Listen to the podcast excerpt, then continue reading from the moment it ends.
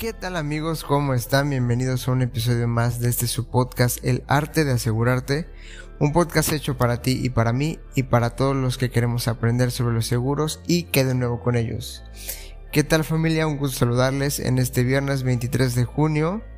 Ya estén entrando verano, el calor está asqueroso, ya no lo soporta nadie en toda la República, pero bueno, aquí seguimos, aquí estamos, ya estén terminando un mes más, a mitad de año. Y pues bueno, ¿qué les puedo decir?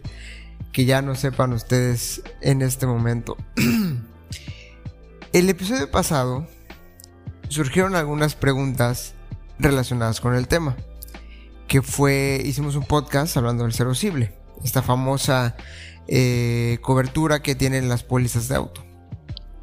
A raíz de eso, se nos ocurrió hacer un top 10 de preguntas que muchas veces nos hacen, que mucha gente se hace al momento de, estar en este tema de los seguros.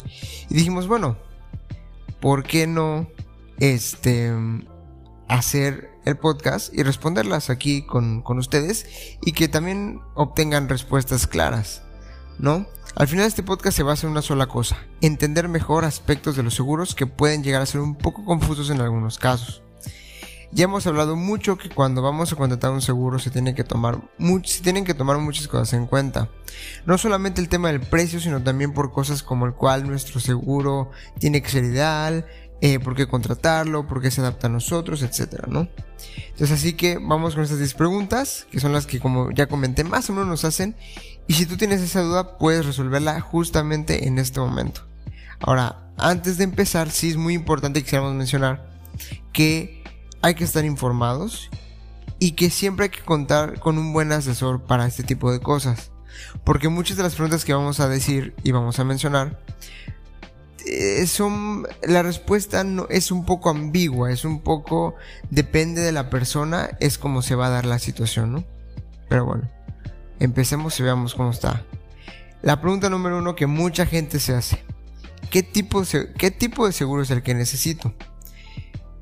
Muchas veces la primera pregunta, esta es la primera pregunta que nos viene a la cabeza y es por donde empieza, es por donde empezamos en este mundo. Claro, eso es con cualquier cosa, ¿no? Cuando vas a adquirir por primera vez algo, pues te haces la pregunta de, bueno, ¿y cuál, cuál la compro, no?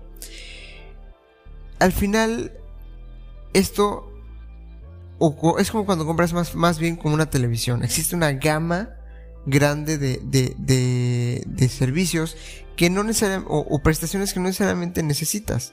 Existe claro el caso como el seguro de auto que lo tienes que tener sí o sí para poder circular, pero lo que muchas veces recomendamos cuando quieres estar seguro, casi un 100%, es claro, un seguro de auto, que ya mencioné que es de ley, un seguro en salud, gastos médicos, hogar y vida o ahorro. Esto es como que el pilar de todos los seguros. Como dije, hay más y todo depende de tus necesidades y qué, tanto quieras tú adquirir o puedas adquirir más que nada, ¿no? Entonces, ¿qué tipo de seguro necesitas? En resumidas cuentas, el que mejor se adapte a ti. ¿Ok? Pregunta número 2. ¿Cuánta cobertura necesito o cuál sería el tope de esta? En una póliza nosotros podemos elegir, en algunos casos, qué tanta cobertura queremos. Si lo más top o algo básico, siempre y cuando, que, siempre y cuando perdón, nos permita no desembolsar demasiado dinero al momento de algún siniestro. ¿Ok? Esto, de alguna manera raya bastante otra vez en lo personal y es según la situación de, un, de alguien. Los bienes que se desean proteger, el auto, la salud y el nivel de riesgo que pueden percibir un corredor de seguros. Esto ya lo hemos hablado muchas veces.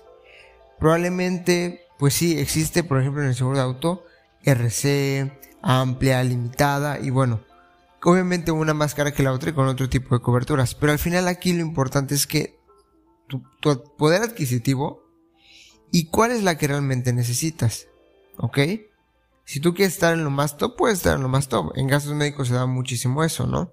Tener una póliza que te cubra hasta el rasguño que te hagas eh, este, en, un, en, un accidente eh, caminando por la calle, ¿no? O sea, al final es un conjunto de qué tanto tú necesitas y cómo poder obtenerlo. Ahora, pregunta número 3. Esta no la hacen mucho, sobre todo a mí cuando empecé a trabajar en esto. ¿Cuál es la diferencia entre un agente y un corredor de seguros? esta pregunta nos hace hasta complicada a nosotros, porque muchas veces creen que nosotros somos la empresa de seguros, y no es así. Existe una diferencia muy grande.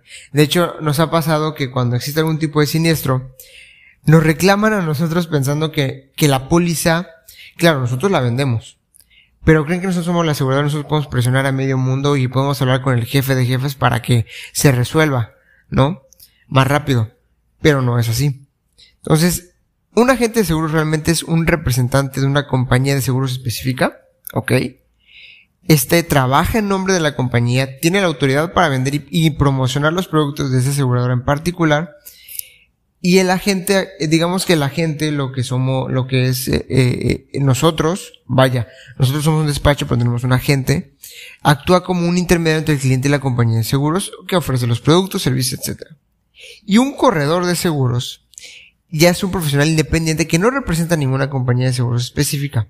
En cambio, actúa como un intermediario entre el cliente y varias compañías de seguro, ¿ok? Este, más específica. Y analizamos la, analiza las necesidades del cliente, busca las mejores opciones, etc. Esta pregunta se la hace mucho, mucho, mucho la, la, la gente. Y, y se puede entender un poco que haya algún tipo de confusión. Nosotros obviamente, digamos, somos un poco de los dos no, no vendemos a nadie en específico. Más bien, no trabajamos para una compañía en específico, trabajamos con muchas, muchas compañías. Pero nosotros somos también los que nos encargamos de, pues, verificar, eh, sus necesidades, hacerle un plan, eh, ofrecerle una gama, eh, saber que sí, que no. Va un poquito por allá, ¿no? Pero bueno, creo que vale, valía la pena aclarar esa pregunta. Luego la pregunta número cuatro es, ¿cómo puedo obtener un seguro si tengo antecedentes médicos preexistentes? Esta pregunta nos la hacen y se la hace la gente muchísimo, porque ya ahorita vamos a explicar. Esta pregunta es muy importante. Un ejemplo es como cuando chocas y llamas para contratar un seguro de auto para que llegue el ajustador y te, el asegurado te pague los daños. Así, no más. Tú no tenías seguro, llamas, contratas y que vengan. No funciona así. Las pólizas de gastos médicos son en esencia para padecimientos y enfermedades nuevas. Las pólizas de gastos médicos deben ser adquiridas por prevención, no para atención de padecimientos, muy importante. Es común pensar que si me aseguro ocultando información podré tener cobertura de mi enfermedad. Sin embargo, nos ha pasado y muchas compañías de seguros elaboran un cuestionario de inicio donde uno declara de buena fe qué enfermedades ha tenido y si se tiene un padecimiento en curso o por atender. Además, obviamente declaras tú que los padecimientos preexistentes, declarados o no, son exclusiones siempre. ¿Ok? Y también se menciona que la omisión de información o inexacta declaración es causa no solo de pagar el siniestro, sino de cancelar la póliza. Prácticamente el mentir pues sale caro. Entonces, esto siempre es muy importante. La póliza de gastos médicos para prevención. Hay un formulario y un proceso muy detallado en el cual sí, puedes llegar a mentir, no debes. Puedes llegar a mentir, pero te la van a cobrar caro. Vas a pagar tu siniestro en caso de que tengas una emergencia y aparte van a cancelar la póliza. Y eso sí está medio, medio complicado. ¿Ok? Pregunta número 5. ¿Cuáles son los factores que influyen en el costo de un seguro? Esto tiene un poco que ver con lo que ya habíamos mencionado. Los costos en los seguros pueden variar significativamente según factores, edad, historial de conducción, la ubicación geográfica, propiedad, entre otros. Lo más importante, como siempre decimos, es tener un buen asesor. Eso es lo más sencillo. Ahora, una pregunta muy buena. ¿Cómo puedo reducir el costo de mis primas de seguro? tiene un poco que ver con la pregunta anterior y con lo que ya hemos mencionado, porque muchas veces en muchas empresas llega tu renovación o llega tu propuesta y llega con lo más top y, tienes que pagar, voy a poner un ejemplo, 20 mil pesos. Y dices, a ver, espérame. No tengo un coche último modelo y tengo que pagar 20 mil pesos. Espérame, ¿no? Puede variar todo según la póliza y necesidades de uno. En muchos casos, como el nuestro, contamos con descuentos, obviamente, que nos llegan a dar las aseguradoras para poder apoyarlos y que su póliza esté con buenos términos y un precio que sea accesible. Pero tenemos que tomar en cuenta que esto no siempre es así y es importante analizar cuáles son nuestras necesidades y qué coberturas podemos quitar sin comprometer nuestra protección y obviamente que podamos pagar. Esto también es muy importante. ¿Ok? Al final, si se dan cuenta, todo va muy de la mano de, tener un buen asesoramiento. Ahora, número 7, otra muy buena. ¿Qué se hace en caso de presentar una reclamación de seguro? Que esta se da sobre todo cuando hablamos de gastos médicos. Esto y sin decirlo sin afán de generalizar, siempre es un problema. No tanto cuando existen accidentes de auto, pero como ya habíamos dicho cuando hablamos de una devolución o de un tema de gastos médicos. De hecho, tenemos por ahí un podcast donde explicamos el proceso de una devolución o cuándo es un pago directo o este, una devolución. Lo pueden buscar en la descripción, ahí está el, episodio. Este, desgraciadamente existe un proceso que, más allá de que algunos sean lentos y sean algo complicados, tienen que llevar a cabo con cierta documentación, cierto tiempo y, parámetros que al final no depende de un agente, sino depende de la aseguradora. En nuestro caso siempre, siempre entregamos una, que entregamos una póliza nueva, una renovación, tenemos un documento que les entregamos a nuestros clientes donde viene una lista de pasos y documentos que tienen que ellos eh, tener a mano para cualquier problema que pueda existir y todo sea lo más rápido posible. Sobre todo cuando es una emergencia. Entonces, siempre procurar tener este, documentos y siempre preguntar cuando contratamos una póliza, oiga, ¿cómo está esto? ¿Cómo está lo otro? Y poder tener todo a la mano para cualquier problema. Eso es vital. Ahora, pregunta número 8. ¿Qué es un deducible y cómo funciona? Igual una pregunta muy buena.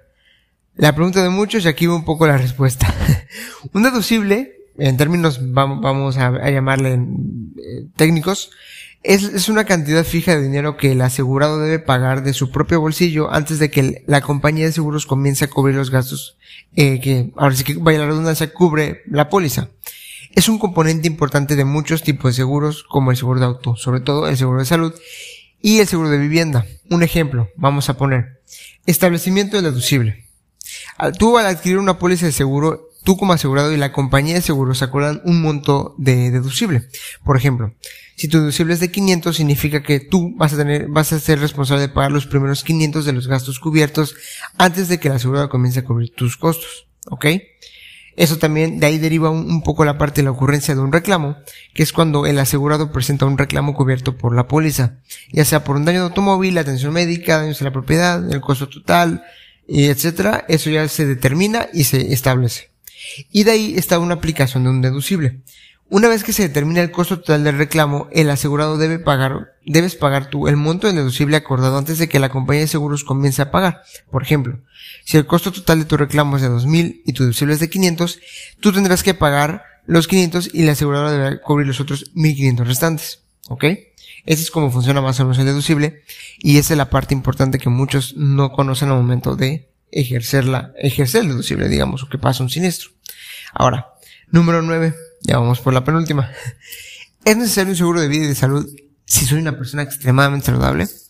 Eso me lo han preguntado mucho, sobre todo cuando son clientes que llegan, eh, digamos, por primera vez aquí con nosotros y están apenas, este, contratando un seguro de auto y se preguntan qué más hay, ¿no? El cuestionarse es algo bastante común y es bueno. Muchas veces creemos que al ser sano no tenemos por qué preocuparnos, porque nunca vamos a estar, nunca vamos a pisar un hospital. Pero, ya lo hemos hablado muchas veces, no somos conscientes de lo que pasa, no, nadie está exento a ningún accidente y si no volteamos a ver lo que ha pasado en los últimos tres años con el COVID-19. Así que, creo que esta pregunta es muy clara. Y por último, ¿qué sucede cuando cancelo mi póliza? Eh, cuando hablamos de esto, en muchos casos sí existe alguna penalización, por lo que vale la pena siempre estar pendiente de la condición general para pensar bien antes de cualquier movimiento que se pueda dar. Nosotros al final siempre procuramos de alguna forma entregar las condiciones generales para que todos estén muy atentos y muy seguros de cómo viene todo, cómo está todo. Uno te lo puede resumir claro, sin ningún problema. Porque a veces las condiciones generales pueden llegar a ser un poco largas. Pero sí vale la pena leerlas, porque es como, es como cuando compras algo y no sabes muy bien cómo funciona. Tienes que leer el instructivo sí o sí. Porque al momento de algún, de algún problema, ahí va a estar la respuesta. Así que, Creo que hasta aquí le podemos dejar. Estas fueron las 10 preguntas más comunes que hace la gente al momento de contratar un seguro. Espero haber resuelto alguna de sus dudas y si no, saben que pueden siempre mandarnos algún mensaje, escribirnos en los comentarios de este podcast, en nuestras redes sociales, arroba Grupo Lorca-Mérida en Instagram, en Facebook Grupo Lorca Seguros y Fianzas.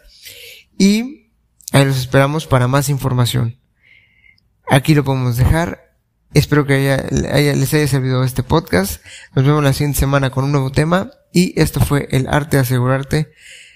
un podcast hecho por Grupo Lorca, todos tus seguros en un solo lugar.